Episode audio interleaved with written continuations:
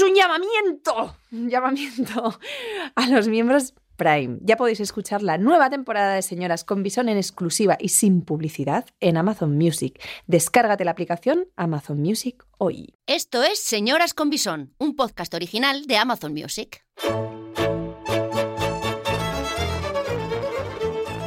Esti Gabilondo, Bárbara Goenaga, Nata Moreno y Celia Pastor son señoras con bisón.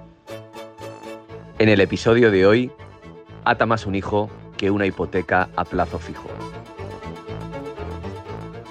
Bueno, pues qué bien, ¿no? Aquí estamos las señoras con bisón y además con un tema que nos encanta, ¿no? Bueno, a muerte.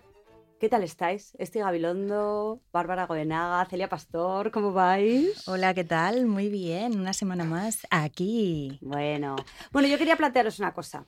¿Os acordáis de la peli Telma y Luis? De los Sí, 90. ah, claro, un bombazo. Peliculón. claro, un bombazo de guion, un bombazo de peliculón.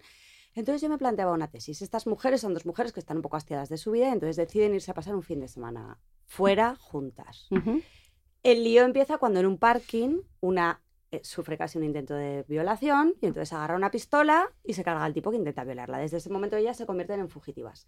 Y cuando llega al final de la peli, después de pasar por muchos conflictos, ¿Vas a hacer el spoiler de la peli? pero la ha visto todo el mundo, ¿no? Venga, va. Bueno, pero tienes razón. ¿eh? Ya se puede, ya se puede. No, Han pasado más de creo que- 20 años. Ya prescrito. Sí, ya sí, sí, prescrito. Yo diría que ya estaría Ya la cosa, Es que se lo merece el que no lo haya Bueno, visto. el claro, claro, que la vean, que la vean. Ya bueno, está. cuando llega al final de la peli, ellas deciden que es mucho más terrible volver a sus vidas iniciales que tirarse por un barranco juntas de la mano y así ser libres. Y yo me pregunto, ¿qué hubiera pasado si Telma o Luis hubiera tenido un niño esperando en la guardería? ¿Se hubiera tirado por el barranco? ¿Qué pensáis, chicas? Yo Guau. te diría que ni de coña no se tiran. Claro. Bueno, hay algunas que, se que incluso así te se han tirado, pero es verdad que hay muchas más barreras, ¿no? Una barrera gigante. Bueno, lo que yo digo es que Sí. la maternidad, ¿no? Te hace ganar cosas y perder otras. Y el concepto de libertad a mí me parece que se transforma. ¿Qué pensáis vosotras? Joder, se transforma, a mí me suena un poco casi a eufemismo. Yo te diría que se pierde eh, a casi todos los niveles. Se ganan otras muchas cosas que son la bomba. Sí. Pero libertad, Mari Carmen, yo es que creo que, mm, no, no sé, no- ¿vosotras Sí. qué pensáis? No, es que no, sé es- si esto es tiene mucho debate. ¿No? ¿No? No, es muy bonito además desde el lugar que lo plantea Nata, porque es que eh, no, no sé si es libertad lo que se pierde, es que pierdes efectivamente es uno mismo lo que se pierde. Identidad. Entero, identidad entera. Bueno, ya desde el momento en que das a luz en el hospital, no te llaman por tu nombre, te llaman mamá. Mamá, es verdad. Con lo cual ya no eres ni esti. Hmm. Ya lo primero que pierdes es la identidad. O Es sea que yo aquello me chirriaba muchísimo, no entendía. Yo decía, pero es que soy esti. Y luego en el cole también es mamá. Mamá, es que, es que soy esti. Mamá Dejas de, mamá de tal. dejas de Incluso- ser tú. Sí, incluso cosas. me- hoy esta mañana lo pensaba, ¿no? Eh, ayer, pa- mm, niños, lío, casa, podéis entender un poco hasta el moñete y más allá. ¿Cuántos Pone hijos. Bárbara? ¿Cuántos eran? ¿Tres, No sé, cuatro, ya, no diez? los, ya los dejé de contar, pero son como 20 al final. Y, y entonces pensaba, hubo un momento que dije, que esto yo antes lo hacía y vosotras también, que es, ay, me voy el fin de semana por ahí sola. Hombre. Pero así, tal cual. Y no se puede. No. Ya no puedes. Y Ya no pensé puedes. de verdad, o sea, no es que no pueda de, claro que puedes, no, no podía, pues no podía porque uno tiene baloncesto, el otro tiene tal, y tal. les haces una gran putada a tus hijos. Ya. Y entonces te quedas ahí como enjaulada. Ya no, no con los niños, sino con todo lo que te rodea, que puede ser una pareja, puede ser un padre, puede ser una hermana, puede ser lo que, todo lo que te rodea. Pues te tienes que quedar con todo. Sí, tía, y es que hay una cosa como más profunda también, Bárbara, que es, no solo es que te, no te puedes tomar el fin de semana, es que no puedes decir, tiro la toalla. No, no, No, puedo más, como No lo que puedes. hicieron Telma y Luis. No puedo más. Hoy No, tiro la puta atrás. toalla. Ya Mm. está, que le den, no tengo curro de repente, que no, quiero ni puede. buscar, me tomo un mes de que le den morcillas, no, No como, no, no se no puede. puedes. Hay un ser humano. Eso, Ya exacto, Que duermo. No como, no, es que os den morcillas a todos. Que, Hay un ser humano que depende de ti. Ya está, se Y acabó. eso es la premisa Ya principal. está, entonces se acabó la libertad. Por eso Se digo, no sé si hay mucho debate con esto. Bueno, yo os digo dudas. dos cositas que igual se ganan. Por ejemplo, han estado aquí el fin de semana mis padres, he hablado con Mm. ellos de esto. Evidentemente me decí- eh, les decía eh, que han ganado con la, materni- la- con la paternidad y la maternidad y mi padre se reía. Ja, ja, ja, ja, que he perdido, hija, que he perdido. Menos mal que te fuiste pronto de casa, si no... vale, pero hay una cosa que lo veo con mi madre y que yo creo que lo he hablado contigo alguna vez, Bárbara, y es que mi madre se fue de casa eh, súper joven. A los 14 años mi, mi abuelo le dijo, hija mía, no tengo para todos, te tienes que ir. Y lo que ha hecho la maternidad a mi madre es anclarla. Anclarla Mm. a algo estable, a algo suyo, sí. a algo que le pertenece. Mm, Total. Esto lo hablábamos también. eso el es súper bonito. Es, es, eh, yo- es verdad. A mí me ha anclado y, me- y es verdad. Y yo gracias a perder, fíjate, eh, qué cosa, ¿eh? Pero gracias a perder esa libertad, Sí. estoy mucho mejor y he ganado otra libertad que creo que es mayor. Es muy difícil teorizar sobre esto, porque una lo vive y no se ha... Yo no me he puesto a pensar nunca en esto, pero es verdad. Gracias a los hijos y gracias a esa, a esa parte de tener que estar, eh, cosas que no harías por ti, las haces por tu hijo y al final son por ti. Es decir, yo me maltrato, yo me machaco emocionalmente, mm, eh, hago No cosas que límite, eh, ¿no? tengo En este límite y de repente por mis hijos yo Haces tengo límite. sí. Y Me acuerdo además el límite cuando lo puse con mi hijo, lo sabéis, con 11 años, tiene 11 años, hace 11 años, yo me acuerdo que nació. Hice cosas que ahora no vienen a cuento, pero de repente puse todo en su sitio y dije, mira, lo que no he hecho por mí lo voy a hacer por este, le voy a dar una vida maravillosa. Y ahí empezó mi vida maravillosa. Entonces digo, pues me quedo sin fin de semana, bueno, pues a mi aire. Pues no tiro la toalla, pues qué bien, gracias por, no por hacerme que no tire la toalla. A mí me pasa una cosa súper curiosa con esto, que es, eh, al estar separada, tengo una semana de soltera y una semana de madre. De madre, O sea, una, claro. una semana sin hijos y una... Y entonces vivo, es un poco... Mm. eh, Eso es muy guay. Sí, pero es un poco locura, porque yo una semana soy una persona que digo, Claro. tiro la puta toalla, que le morcillas, Hasta el lunes que viene. me quedo en el sofá, no como, no ceno, no, no me hago nada, pero de re- y digo, y, me- y entonces vienen todos los fantasmas, todos los demonios, viene todo.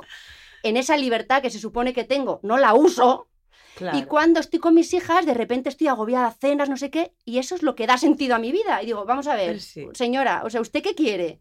Es que no sé qué narices quiero. Porque seguramente en la semana que tienes hijas te salen todos los planes del mundo. No, no, tampoco te creas, pero sí que es eh, que, que de repente eh, es una, una sensación como de eh, quiero hacer muchas cosas y no puedo porque estoy haciendo la cena, pero sin embargo, a la vez, digo, te- tiene una razón de ser. O sea, tengo una Totalmente. razón de ser.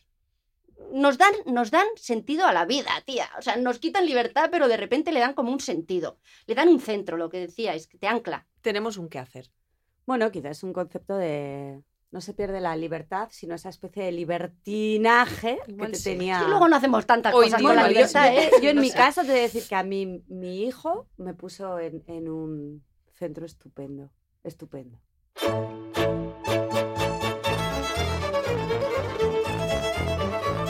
Señoras con Bisón, el podcast que no quieres que escuche tu pareja.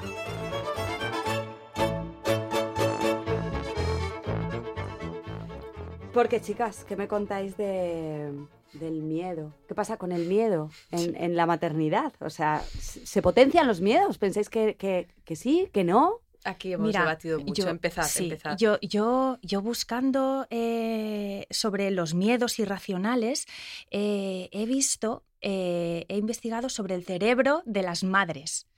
Y es que cuando nosotras nos quedamos embarazadas, el cerebro cambia. Entonces, ¿Cómo cambia fisiológicamente? sí, sí, o sea, es la materia gris de una parte de nuestro cerebro se reduce y la otra se aumenta. Me explico. Se reduce en eh, lo que es a, rela- a relaciones sociales. Las relaciones sociales. Exactamente. O sea, eh, eh, se te desconectan los mecanismos que te ayudan a relacionarte con los otros seres humanos. Claro, ¿para qué los quieres?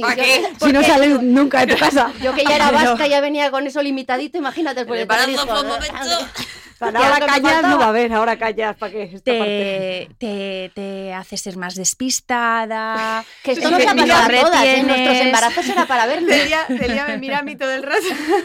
Es que, Bárbara, tú eras un cuadro y como has estado mucho rato embarazada... Yo he pasado muchos años en la inopia pensando que estaba controlándolo todo.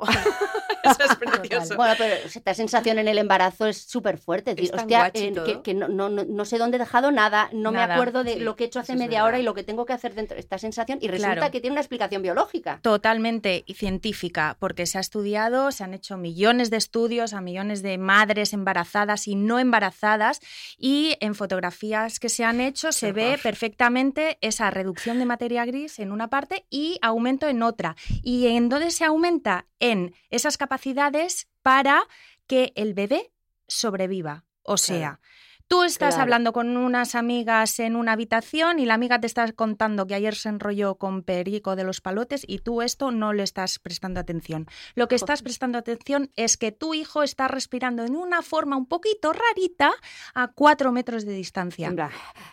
Exactamente, exacto. Claro, esto explicaría por qué los Ah. tíos por la noche no se despiertan cuando suena, cuando el bebé se cuando pone a el llorar. bebé. y tú suena sí. Suena el bebé. Se me ha roto el bebé y el tío no se despierta. Y el bebé hace, siempre ¡Ah! nos Y despertamos. tú, claro, y ya estás ahí, venga la teta afuera, ¿qué O sea, pasa? ¿Qué Y Estamos hablando que- ¿eh? que ha llevado esto en pareja. La movida, hombre, pero vamos. y sigue. y sigue. O Y sea, la sigue, movida es, pero esto me preocupa, porque claro, ahora es, ahora Claro. como esto se corra la voz va a ser, tía, no, es que no es que yo no quiero, es que a ti se te ha desarrollado Bueno, el cerebro, pero no es que yo sea un huevón que arrastro los huevos por el suelo. ¡Llamamiento! ¡Llamamiento a los hombres! Se nos desconecta el cerebro, tíos, No, ¿vale? Hay, una cosa. Entonces, aquí esto es muy serio, chicas. Hemos sacado un melón gigantesco que estábamos dudando en sacarlo. Lo sacamos, vale, ¿verdad? Sí, hay una sí, cosa sí. genética, que el ruido, que no sé qué, que el hombre no se entera y que hay que dar codazos. Señores, cuando se da codazo, uno se levanta. Rápido, rápido, rápido, rápido. Si tu novia te está dando un codazo, para Ya. arriba como firme, No, no, vamos. yo, ¿no? O sea, Encima, que ahí. encima que se libran de sacar la teta en mitad de la noche, de quedarte medio... Y ahora eso- esto es un infierno. Y ahora están escuchando a algunos maridos que están diciendo, pero yo siempre yo me levanto y se lo pongo en la teta. Enhorabuena, No, gracias. No, Lo pero normal. que- Está bien. espera, que si les preguntas y ellos dirán, yo siempre. Hay que preguntarles a ellas. Claro. Es verdad que. No, pero entonces- Porque normalmente no suele haber la misma opinión, ¿eh? Por lo que sea. Pero es, es, es real, lo hemos vivido todas. Y es Sí. verdad, hay un punto que dices, esto tiene que ser genético. No pueden ser estos huevazos Sí, sí. Tan, gru- tan grandes y Sí. tan gordos. O Mm. sea, esto realmente tiene, hay, hay algo más. Pero Hay algo. una Bueno, cosa, escuchadme una saberlo. cosa. Eh, vamos a ver, eh, si biológicamente la mujer de repente su cerebro se prepara y se programa para atender al bebé y desatender todos los demás estímulos, Ajá. Ujú, Ajá. Aquí viene... Podemos sí. competir. Vamos al terreno profesional. Amiga. ¿Podemos competir profesionalmente con un tío que tiene todas sus aptitudes al 100%? Y ha Vale. dormido toda la noche. Por el techo de cristal, el techo de cristal, eh, ¿no lo rompemos por una cuestión biológica? Es que- ¡Ostras! es espera. que me niego, Claro. me niego, ¿eh? Pero o sea, me a- bajo del mundo. Antes, que antes de responder a esto, os tengo que decir que esto, o sea, esto ocurre en los primeros meses de vida del bebé. O sea, mal. esto no se nos reduce el cerebro y ya, y Te ya está. ¿Estás. No, o sea, Celia, a mí me ha durado 10 segurísima. años, ¿eh? La movida. Bueno, amiga. Hasta que no me he divorciado no me he desconectado de esta movida. Pero es- ¿eh? es Esti Gabilondo es un poquito lenta, Sí, tiene un sí, es verdad, problemita No, es más emocional, es otra cosa. Pero un momento el melón que acaba de abrir este Gabilondo, es- ¿eh? es heavy. Porque no estamos diciendo cualquier cosa. No, no, estamos no. diciendo Es que si realmente una parte de tu cerebro que tiene que ver con lo social y con la exposición y con, y con poderte relacionar Y tus ambiciones y tus personales, ambiciones personales se anulan. se anulan, ¿qué Para estamos- atender al bebé, tócate los cojones. entonces ¿cómo hacemos? ¿Qué hacemos? Ah, Estamos en el horno, chicas. No, pero Así nos ha ido. Esto, esto. Hostia, es que es heavy lo que estamos Esto diciendo. no puede eh. salir de aquí. Pero no, Esto pero no- es Esto que no, puede salir de aquí No, sí, como no, como No, lo no. que hay que hacer es dar valor a la maternidad. Exactamente. Sí, ponerlo en su. Dar valor sitio. Ponerlo en, su En el sitio. trabajo, Es que en, en la familia, en todo, en el gobierno, en todos lados. Gobierno, el Estado. estamos hablando de que no se penalice la ausencia de, de la madre durante, o sea, o la menor presencia de la madre durante su época más Bueno, frágil, bueno, digamos, cerebralmente, neurológicamente. mira, yo esto lo hablaba el otro día con una chica que nos ayuda mucho en casa, que, que tiene muchas capacidades, lo vemos, y, y lo hablábamos y decía ella, estaba haciendo un currículum y he, he puesto tal, el grado de no sé qué que tengo, eh, bueno, administrativa, ta, ta, ta, y digo, ¿y Diana? ¿Y todos los años que llevas gestionando y criando a estos niños? Tú sabes, y empezamos a, a enumerar y a hacer una lista de las cosas que hacía. Obviamente yo hago eso, o sea, quiero decir, esto es extensible a todas las madres y padres. Pero la de cosas que hay que gestionar, Bueno, la claro. o sea, lo que quiero decir es que, eh, aparte de, te- de poner en valor, es verdad que debería ser, co- es, es un máster en la Hombre, vida. te vuelves no, directora de producción por- exquisita. pero vamos, esto el currículum aquel que saberlo, circuló de es una decir, madre. que se- exactamente. yo lo estaba buscando, me da rabia porque no lo he encontrado. Que circuló, se hizo viral Sí. el currículum de una madre que ponía todas las aptitudes que la maternidad le había, le había mm, sin dado. decir que había sido madre. O sea, ponía todas las aptitudes Mm. y al final ponía, y todo esto llevo Mm. dos años o tres practicándolo o algo Sin así. trabajar en eh, una tal. empresa y practicándolo con mis hijos. Porque claro, esto es la cara B también de que el cerebro se prepara para eh, recibir a este bebé y a la vez te convierte en una persona súper resolutiva, súper productiva, que yo esto no me canso de repetirlo. El día que yo tenga una empresa, que no sé si la tendré, solo voy a contratar a madres porque yo no he rendido más y mejor que desde que soy madre. Mira, Os lo juro. Mira, también he encontrado eh, tipos de cerebros. O sea, que, que se nos despiertan a las mujeres después de, después de ser madre. El multitarea, evidentemente, Claro, no suena claro, a todas. Es que o multitarea o mueres. no te quedan opciones. el- Es que es no que no hay una tarea. Es- Es que no o existe multitarea unitarea. o zumba. No, hay dos, o sea, no hay opción. Es que claro. el antiestrés, Uy, ese yo. que ¿Cómo? este... Yo este no lo conozco mira, ni se le espera. Una El madre... antiestrés que es medicación. Mira, una madre puede perder unas 700 horas de sueño durante el primer año de vida de su hijo.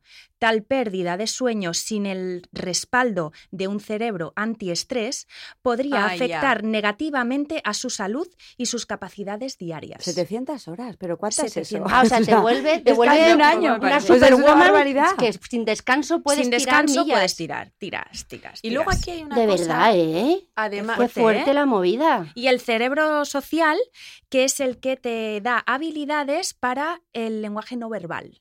Porque claro, los bebés los primeros meses no hablan, claro. amigas. Ah, claro, te vuelves como una azafata de vuelo, tipo. Todo señal, ¿no? y la movida tú discutiendo con Fuego. tu chico, pero no ves que el niño tiene hambre, no ves cómo levanta la ceja, porque ellos no ven nada porque su cerebro es estándar. Exactamente. Vale, pero entonces, para ser concretas, amigas, ¿me podéis hablar de miedos concretos que hayáis tenido en la maternidad o miedos que hayáis conocido de amigas que todas conocemos y Yo que tengo un máster, ¿eh? tengo que Yo confesar. también. Bueno, no sé si ¿De vosotras... miedos, Nata? Sí. Pero es que fíjate, Bárbara, les A ver. estaba diciendo antes a las chicas Sí. que, bueno, me conocéis hace miles de años, yo no tenía miedo. Yo no, no sabía muy bien lo que era el miedo.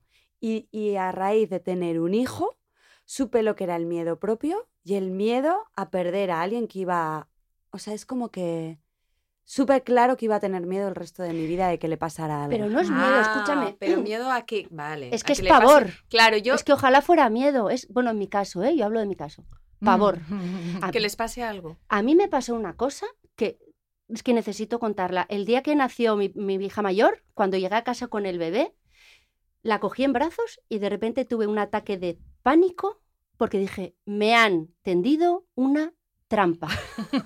me han tendido una trampa. Yo tengo en brazos a la persona que más quiero del planeta. Si le pasa algo a esta persona, yo me muero. Eso Me es. muero, o sea, me muero. Mm. Entonces voy a tener que dedicar el resto de mi vida a cuidar de que esta persona tan frágil no se muera. Y a gestionar tu miedo. Y entonces no, no hay salida. Entonces, esta sensación de terror la voy a tener para siempre. Me dio un ataque de pánico que tuvo que venir mi hermano con una bolsa de papel para hacerme respirar porque yo no podía respirar como en las películas. Esto me pasó real. Mm. Ya, te entiendo. A mí se me ha Mm. despertado un vértigo ajeno horrible. A que caigan por un barranco. Horrible. O algo así. Además, eh, se me despertó un día así, estábamos de vacaciones, hijo uno, hijo dos se ponen con marido para yo hacerles una foto en un puente que tenía poca barandilla. Uf. Horror. No, no, no, o sea, me, me quedé eh, paralizada cual conejo con las luces largas en las carreteras, ¿sabes? Cuando le das las Mm. largas a un conejo y se queda ¡ah! Te entiendo perfecto. estatua. O sea, no me podía mover. Solo sabía decir, aparta, aparta de ahí, aparta de ahí. No, no, no, no, quita aquí. Claro, Javi no entendía nada. de, ¿Qué te pasa? Yo, ¿qué te pa- que, que os vais a caer? ¿Cómo nos vamos a caer si los estoy agarrando? No, no, no, no. Y desde ese día, o sea, ese miedo, o sea, ese vértigo ajeno sí, sí, ha ido sí. increchendo. O sea, yo ahora os veo a vosotras eh, al lado de un precipicio Y todo mal, ¿no? y yo me, me- me- Y esto empezó con la maternidad. con la maternidad. O sea, yo antes nada. Yo hace cero. poco fui a un cumpleaños y volví a reconocer un miedo que tengo, que es que estaba, es, es en un parque y tiene como un canal muy chiquitito y tiene una barandilla muy pequeña. Y pensé, ¿quién ha sido el tonto que ha diseñado esto? Porque si un chiquillo se choca con la bici, sale disparado y cae a un canalito que pasa por debajo de un puente que tiene una altura como de 10 centímetros y pierdes al niño como Uf. 300 Ay, metros. madre. Y tía, os puedo jurar que me pegué todo el cumpleaños en la barandillita. en Por ahí, por a lo guardia Tía, civil, ese, soy- o sea, no. ese es mi día O sea, a día, no, no, no, yo O sea, soy nada maníaca, que solo pero- te pasó aquel día. Es Ay, que mi pues día a día es ese. tía. Pues yo-? Es angustioso, es agobiante y es el horror. Me acabo de sentir mala madre por primera vez. Tú en no mi tienes vida. miedo a nada, ¿no? No tengo Joder, me da miedo. una envidia bárbara Es cada vez que envidia, lo dices. claro. tía. Pero no, no lo sé, no sé si es envidia, ¿eh? No sé si alguien se ve en esto. Vamos a ver. Vamos a ver, yo tengo tres muy pequeños y estoy siempre alerta. Sí, o sea, estoy como con cu- cuido, con, con cuidado Tú y tal. una Pero te pasa, Bárbara, al Pero- entrar a una habitación que lo primero que haces es un escáner, tucu, tucu, tucu, tucu, No, tucu, tucu, eso- peligros posibles. Eso Ay, eres eso no, tú. Eso es nadie más le pasa, No, ¿no? eso Vale, eres tú, vale. eres Gabilondo. tú. No, hay Vale, una cosa además que, que es verdad que lo trabajo mucho, muchísimo. Igual viene de eso. Claro, igual tengo miedo y, y lo venzo así. No lo sé, pero em, pienso que lo- eh, a los niños, o sea, que, si, que una persona va a tener miedo si yo se lo, se lo paso. Totalmente. Totalmente. Y a mí eso me da tanto miedo, Mm, pasar total, sí, sí. miedo a un ser humano en todos los sentidos, en todos los aspectos, que les pasaré muchas cosas horrorosas. Pero eso no, ¿no? Les pasará algo algún día alguno y se caerá, porque además les ha pasado y puntos y tal, eso lo conocemos también. Pero ese me da pavor pasarles miedo, porque Yo me parece he que es la peor herencia que yo puedo Sí. pasar a mis hijos. Bueno, no, no, Bueno, tranquila. yo, yo Mira, disimulo, ¿eh? cosa, Disimulo una mucho, cosa. pero creo que me Escucha, sale regu. Hay una cosa de todas maneras, que yo cuando ya cumplí una edad dije, voy a dejar de responsabilizar a mis padres por esas cosas. Ya soy adulta y ahora sé cómo me criaron, entiendo todo y estas cosas que Mm. yo voy a cambiar. O sea, que tampoco te preocupes, porque todos hacemos cosas mal y tus hijas luego le darán la vuelta, pues son muy inteligentes. Y además lo No, disimulas. no, ¿eh? y además lo disimulas. No, No, no sé eso, qué tal me sale, también todo te digo, para- pero bueno, todo es lo y todo es para algo. Pero, pero es verdad, no, yo eso no. Y el otro día es verdad que estaban en un, en un murete muy alto, un niño de tres años, un murete de. Pues era una cosa así, ¿Qué será? Eso, un par de metros. un par de metros. No era poco, se podía caer y, y romperse una crisma. ¿Tuviste pero, pero- ajeno? pero ¿sabes qué pasa? Que si tú no le pasas el miedo, ese niño no va a tener miedo y, y es, muy pro- es muy poco probable que se caiga. Sí, pero- Entonces dije, no le voy a pasar el miedo, si se cae, pues aquí estoy. Claro. Y ya veremos. Yo recuerdo eso también de, de- de, venga, vamos a, a- a transmitirle confianza al niño. Y estaba contigo en un parque Me acuerdo. Y se y, pegó una y se torta pegó una leche. Confió tanto que se partió la cabeza. Ya, pero, confié tanto en él que... pero mira, Pero, chicas, ya. Te quiero decir, yo sí, te- la herida todas marina. tenemos, Todas todas tenemos tenemos. Bárbara. Goenaga ha enseñado su cicatriz en la frente. En toda la frente tengo. Igual eso me recuerda. Mira Pero yo os pregunto una cosa, porque estos son los miedos que ahora ya nosotras hemos reducido porque nuestros hijos ya tienen una edad manejable. ¿Pero os acordáis Bueno. de los miedos de hormonas hasta las orejas? Esos son los bestias, los Esos son los irracionales del ¿eh? principio. Esos son. lo- ¿Sabéis qué miedo me dio a mí? Es que además son irracionales. Esto yo lo he hablado con varias madres y me hace mucha risa porque a cada uno, a cada una, Te arrea por un lado. le ¿eh? entró como miedo. una paranoia. La mía eran las calderas. Ay, Mira, no, Yo fuerte. estaba convencida que iba a explotar la caldera, pero no la mía, porque yo la tenía vigilada. La del vecino de abajo. El pobrecito. chungo. Ya está, eran unos estudiantes. Tía, que me mudé. Pero eso no es la Que me mudé, Bárbara Goenaga, que me No mudé, sé, me acuerdo, me acuerdo que te me crees, que no me entró la neura- Yo no podía dormir. Yo decía, va a explotar. Se mudó porque pensaba Uy, que no los me acordaba que era por loca. Sí, ¿Te habías sí, y a loca? Atocha, donde vivíamos juntas, de esa Sí, casa. es verdad. Sí, señora, pues yo estaba convencida Sí, lo dijo bajito, lo dijo bajito. que no me bajaba la burra. Yo, es, y claro, como le decía yo a mi chico entonces, le digo, que va a explotar la caldera, Pablo. O sea, vamos a ver, no te lo puedo explicar por qué, no tengo pruebas, Pero, pero, lo sé. ta- pero, pero no Pero- tengo pero dudas. pero esa momento. caldera va a explotar. No, pero, pero, esto Me no es, pero, pero eso no es la maternidad. Pero ese es el clic raro. Pero ¿sabes lo que me tranquiliza? Que he conocido otras madres. Tengo una amiga, No, no, pero Bárbara, tam- pasa, pero ¿eh? que son paranoias Pasa. raras, Barbie. Son paranoias raras. Hay otra madre a, que le- a la que le dio porque había un incendio, iba a haber un incendio en su casa y que iban a morir todos incendiados. Y hasta que no. Da igual. bueno, una actriz. Una actriz. Da igual. Pues es que es una actriz, como Bueno. yo lo pregunto y sin. eh, Que Nata, no es la maternidad. que era Nata, Nata Mateo, da igual, que es una actriz. que- claro, lo decimos, Es ahora le llamo yo y le digo, maravilla. maravillosa. y me contó y me sentí súper identificada. Ella tenía miedo a que hubiera un incendio en su casa y entonces hasta que su marido no le, porque no había ascensor en su casa. Y entonces tenían a Teo en casa y hasta que no le, no le montó un arnés con una cuerda, con una polea que tuviera la medida exacta la cuerda hasta el suelo, una cosa completamente loca, pero era lo único que a ella le calmaba y le dejaba pues dormir está. por las noches. Oye. Claro, ella lo habla ahora y dice, "Eh, se me fue la pinza. Pues Es como a mí con la pinza. O sea, Bueno, yo ¿Se tuve un lío con el agua como siempre. O sea, yo, ¿Tú? yo, yo bañaba a mi hijo y, y te- esto es un, poco, es un poco raro decirlo, pero os juro que tenía miedo de mí misma. De, uy, a ti también te pasó, me ¿no? pasó. Sí, señora. Ay, Ay, que que lo- todo, ah, qué en plan, vergüenza. ay, que lo hago. Esto es de película de miedo y en este momento me siento como fatal de contarlo, pero me parece que hay que abrir este Pero tipo de eso brechas. es a parte de la muchísimas depresión madres ¿No nos os, ha pasado. no os ha pasado que, Sí. que dices, el miedo me da que yo lo pueda ahogar? Sí, no, de querer ahogarlo. Como un- no, pero un, como un pantallazo de twinkling. Sí. Uy, Sí, sí. me he visto ya- ahí. me he Me he visto ahí. Sí. Bueno, es, eh, hay una cosa, joder, qué pena, no lo he visto. Bueno, ya traeremos esto, pero ayer lo hablábamos, además no sé con quién, que el sonido del bebé, el, ah, el llanto, Horror, horror. no, hay, hay, te hace un clac y te vuelve loca. O sea, No, hay no, un momento claro. Que de verdad, que a mí me ha pasado y os habrá pasado. Pa' Yo estoy ya. cocinando y de repente hay uno de ellos, ¡eh, eh, eh! Y digo, por favor, le digo a mi chico, cógelo porque es que me. me- Lo mato. Es no, que- no, no lo voy a matar, es que pero, está- pero voy a morir yo. Sí, o sea, sí. me va a dar. Me, voy, a, voy a colapsar. Está y colapso científicamente probado que el llanto del bebé es, es una de las cosas que más Desquicia, altera ¿no? y, Y- desquicia a, es que es la, Y las aquí, personas. y aquí, claro, y nosotras, bueno, estamos bien y tal. Tú imagínate una persona que está- Estamos estupendas. Bueno, ¿no? tú imagínate una persona con, bueno, con problemas, con desequilibrios hormonales Bueno, gigantescos, hasta las cejas de cosas, de problemas de otro tipo. Ostras, es que Pero está entonces muy bien que después es de, ¿eh? este little debate que hemos tenido sobre el miedo, hagamos un llamamiento, Bárbara Goenaga, Dime, te lo pido dime. por favor, tú que ¡Llamamiento! llamamientos, ¿de qué? De que por favor se ponga Sí. conciencia Sí. con respecto a una mujer que está en un proceso de crianza y Ah. de lactancia en el primer año de vida, porque Se te va la pinza fuerte. se te va el perolo, o sea, ¿lo podéis asumir, la sociedad? Fin, va. luego ya volveremos a ser súper majas, ¿no? Oye, una cosa, ¿habéis visto una peli? Lo hago súper corto, pero Sí. que es que, es que la- me acordé ayer, una peli que se llama Tully. No. Tully. Bueno, No. yo la recomiendo. monada es de de nombre, Jason. Reitman, es el director de. Tú de no. Juno. Ah, Bueno, es, es Charlize Theron, Vale. Está recién parida, tiene dos hijos más, está recién parida y es, es que no sabéis cómo cuenta todo esto, tías. Es ¿Ah, que sí? está superada las tres primeras semanas de maternidad. Hay una secuencia de montaje que es todo esto. Y ya está.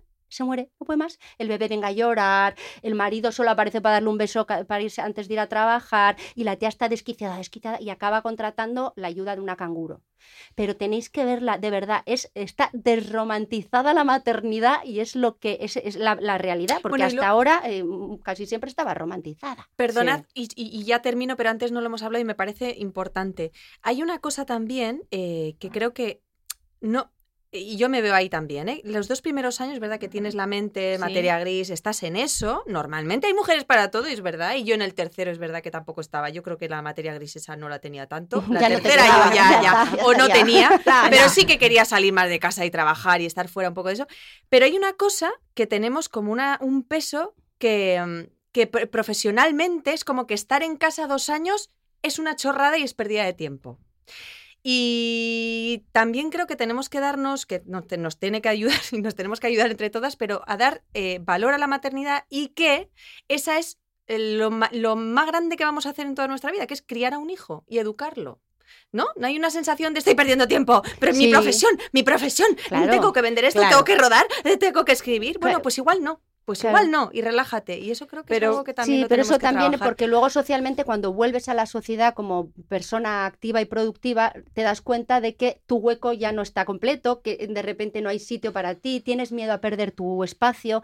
No tiene Ese es ver otro debate también, ¿eh? No sé, no sé, Sí. no sé. eh, Depende en qué o profesión, sea, que pero no, creo que no sé una si es cosa solo más una nuestra. cosa. Pero sí, tú crees yo que creo que va, va ayudaría- parejo, Bueno, ¿eh? sí, va. ¿Creéis que, parejo, ¿creéis que sí. ayudaría como, como ocurre en Suecia o Ah. en Alemania? Que durante un año en Alemania, dos años en. Suecia, te ponen un sueldo y te guardan tu puesto de trabajo intacto. Claro. Pero que te lo guarden y te lo re- te respeten cuando vuelvas. Quiero decir que de Claro. repente no seas el Hombre, último va- mono que te han dejado en una esquina así, te han Pero ¿Pero pegado, por qué? guay, Pero porque ¿sabes? ponen en valor la maternidad. Claro, va todo unido. ¿No? Si Suiza, Suecia, no sé qué Suecia. país, Suecia, pone, de repente te pone un salario y, y Claro. tú, y tú sientes que estás, estás haciendo un trabajo importante también para la Claro. sociedad. Coño, ¿por ¿cómo qué no?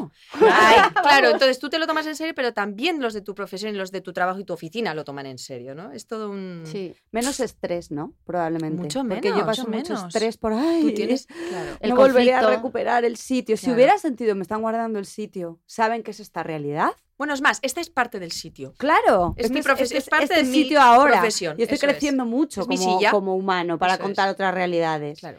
Pues quizá lo hubiera sentido con más calma. Mm. Quédate con sus nombres. Esti, Bárbara, Nata y Celia. Pero otra cosa de la que tenemos que hablar es que esto es real. Las madres desarrollamos superpoderes. ¿Estáis de acuerdo? Hombre, es que Por no solo va a ser perder, o sea, Claro. también tiene mucha ganancia la maternidad, faltaba más. ¿Cuál es Total. este? Buah, y os digo el mío, el sí. mío, el principal mío, que yo lo he notado un montón, el de disimular.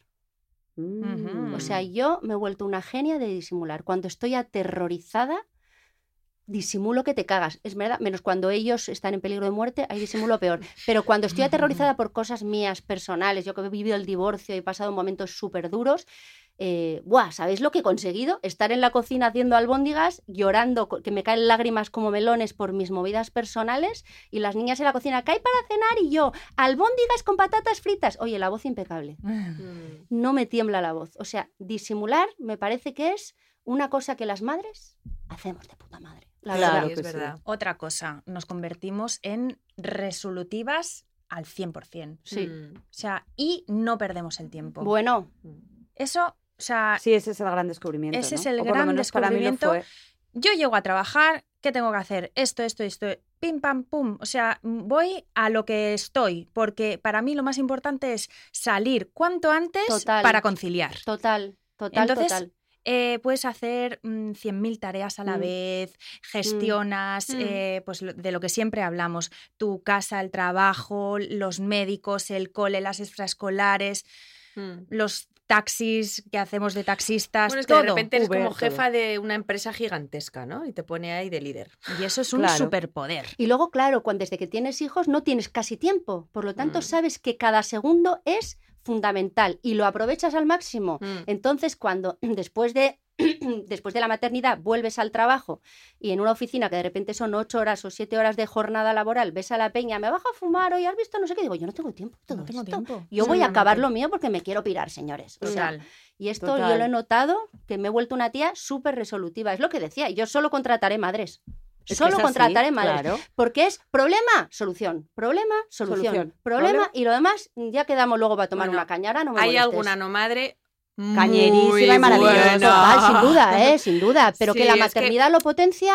Eso es verdad, sí, te puede potenciar a gente que igual no lo tenía, ese liderazgo y esa... No sé si tanto liderazgo como ese eso, reso- resolver, ser ¿no? resolutivo, sí, sí. Sí. Bueno, es que no- yo creo es que no va reñido. ¿eh? Sí, hablamos sí. desde la maternidad porque la hemos vivido y es como así de lo que estamos hablando, pero obviamente hay profesionales, Sí. no madres, que son unas bestias y que son maravillosas y que Lo que pasa es que funcionan. ellas tienen como 24 útil. horas, Pero ¿no? eso es así. O y sea, yo llevan ahora- las uñas bien pintadas. Para ellas, no- 24 horas para ellas. No, bueno, no, para su profesión, quiero decir, que ellas es verdad, y yo lo veo esto y qué suerte. Yo me veo ahí, y, joder, digo, llego a casa, como me gustaría hoy? Llegar a casa, escribir, seguir hasta las 12 leyendo, nada, no puedo. Ya. Y esa que no es madre, pues sí puede. Nosotras te hemos tenido que hacerlo igual en 6 horas. Claro. Y Entonces aprendes a resolver. Bueno, sí, sí, sí, sí, yo pero lo tengo clarinete Es un esto, máster, ¿eh? sí, de- Lo tengo Yo, clarinete. ¿sabéis qué superpoder me ha dado? Bueno, super- que yo creo que a todas nos ha dado ese superpoder, pero de repente entendí y respeté a todas las madres. Buah, total. O sea, es una, hay una conexión ya. Mira, una vez Alex de la iglesia me dijo una cosa muy bonita. En el, me vio, iba a Málaga con el niño, la teta afuera, o sea, un desastre, todo mal, todas divinas, con su vestido. Y yo, bueno, os podéis imaginar, me habéis visto en esa. Y de repente coge el niño llorando, yo sola, con Arán, era el primero. Lo coge, Alex lo coge el niño, Arán. Bárbara, que no te engañen, el mundo se divide en dos, los que somos padres y madres y los que no. Tú no te preocupes que te entiendo. Gracias. Hay Pero cosas hay que no una se cosa que- entienden hasta que hay eres una- madre o sí, padre. eso hay una verdad. conexión, un hilo, Mm. que yo ahora, pff, antes no sé, a lo mejor, eh, les, mm, ¿cómo se? prejuicios, no, no sé si prejuicios, pero bueno, igual no entendía, del- y ahora entiendo a todas las madres. Yo igual. Yo no juzgo a ni una, cada una con su lío. que- Esta es la movida. bien. Yo nunca, cuando sea madre nunca haré tal, yo nunca haré no cual. sé. Y de repente ves a una madre haciendo todo lo contrario de lo que harías tú Sí. y dices, sus motivos tendrá. Efectivamente, Porque sí, no Su- sabes lo Sus que... motivos Déjala, tendrá. déjala, déjala, Sí. ella sabe, ella sabe. Hombre, Porque vamos, que yo vamos. nunca tenéis. ¿Dónde ¿Eh? está? Que yo nunca tenéis. ¿Cuál sería la línea roja? Esa cosa que una dijo. Yo nunca, jamás en la vida cogeré y le gritaré a mi hijo Bueno, delante de nadie. mira. Claro. Y luego te ves ahí en la Plaza de Mayo. ¡Como no te comas la bocata! O sea, como Todo, todo mal. Claro. O sea, todo mal, ¿no? Y Yo, esa- yo me cago mucho en es- mí misma con Ah, esto. claro. Y luego, de repente, te acuerdas de. Yo me acuerdo mucho de mi abuela, que tenía siete hijos y que trabajaba en un bar desde la mañana hasta la noche. Y digo, ¿Cómo Mi abuela con la qué pena no darme cuenta ahora, porque yo ahora le aplaudiría cada vez. ¡Vámonos! Y entraría en la. No, entraría Brava, en casa brava, como brava. aplaudiéndola locamente. Sí. Porque es que, de- que me- qué pena darnos cuenta tan tarde, ¿no? Pero Ya. es verdad que dices. "Pff, uf, lo que han vivido, Dios mío. Buah, yo no sé, que yo nunca sé, estoy pensando. Yo sí, o yo, no- yo muchísimos, todos mira. los tópicos, ¿eh? No sé si me todos valdría los mucho de tópicos, los sí, en- tópicos. sí. En Ya. la tablet, eh, Mi- en mi la madre- hamburguesa del McDonald's. Yo no sé recuerdo a mi tú- madre antes de, de yo ser madre, que a lo mejor yo que sé, por la calle típico, uy, mira esa madre tal, yo nunca tal, yo nunca dejaré la tablet, yo nunca dejaré el móvil. Y mi madre siempre me decía, Uy. cállate cariño, cállate cariño y espérate a ser madre. Y luego hablamos. Como todo en verdad. concreto, como todo, ¿eh? O sea, porque como es- madre, como lo puedes Co- de- como llevar a todas en las- todo, o sea, en porque la hemos, vida. hemos caído en todo. Y el otro día escuché el podcast de Malas Madres Mm. y justo hablaban de esto, de los yo nunca de todas las malas madres y todas iban a parar a lo mismo. Yo nunca nunca haré colecho, yo nunca nunca dejaré el Mira, móvil, la tablet, la tele. una- Yo nunca nunca les daré potito. Yo nunca Yo nunca, nunca, les gritaré, tía. Yo esto es lo que peor llevo, ¿eh? Yo nunca gritaré a mis Sí, hijos. tú eso. y- Ay, yo eso y yo sabía de que no, repente nunca lo iba a cumplir. esta mañana siempre una claro pelotera la he tenido en casa esta mañana que vamos, que, que yo que luego me da vergüenza en el, en el portal, digo, verán los vecinos. Yo he sido la que estamos de- todas Ya, locas. los vecinos. Yo he sí, sido la de. Yo no puedo entender. Esta gente, padres, que son las 11 de la noche y tienen a la criatura en la calle. Qué poca vergüenza. Y me he Bueno, visto mira. volver a las 2 de la mañana en arrastrando a mi hijo del pelo. Tipo, tira. Lo he bañado en lavabos. o sea, ha dormido en, en el coche. A mí me ha pasado esto de ir con mis hijas por la calle muy de noche y rollo, vergüenza. Vergüenza. O sea, plan, Sí. que no nos vea nadie. Madre borracha. O, o Escóndete, cuando sea, que me pasa da alguien, vergüenza. vas justificando Sí, ¿no? en voz alta. Oye, es que mira, hija, qué qué, tarde qué se ha tarde hecho se ha hoy". hecho, qué tarde se ¡Por ha tu hecho. culpa!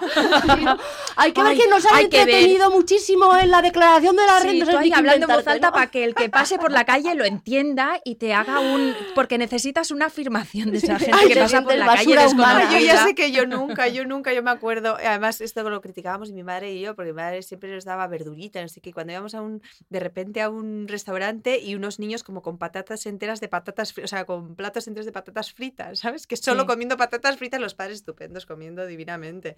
Digo, de verdad, esto es. Y, Qué yo- gentuza. y lo hice mal, porque yo desde pequeño les he dado de todo y hoy es el día que una vez al año digo, me voy a comer una, una ostra.